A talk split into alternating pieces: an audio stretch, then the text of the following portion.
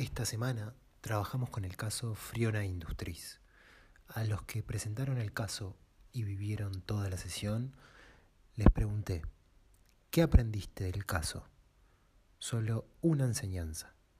Aquí sus respuestas.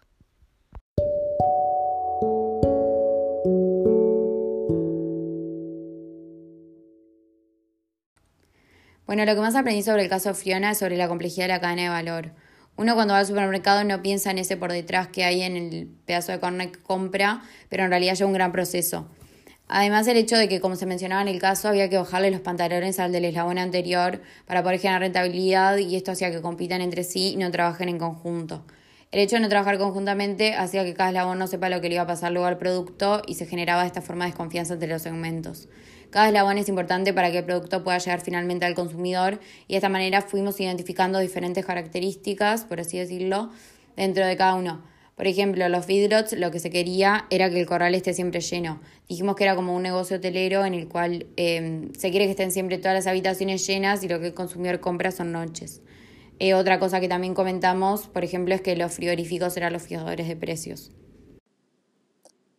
Al tratarse de una industria completamente desconocida para mí, fueron varios los aprendizajes que me pude llevar, pero lo que destaco es el entender la complejidad que existe para descomoditizar la carne, por todo lo que implica su cadena de valor, por lo que es la rivalidad entre sus participantes, que como bien menciona en el texto, se quieren bajar los pantalones entre sí, y también el fuerte poder que tienen algunos de los eslabones de la cadena, como por ejemplo lo que es el poder de los frigoríficos.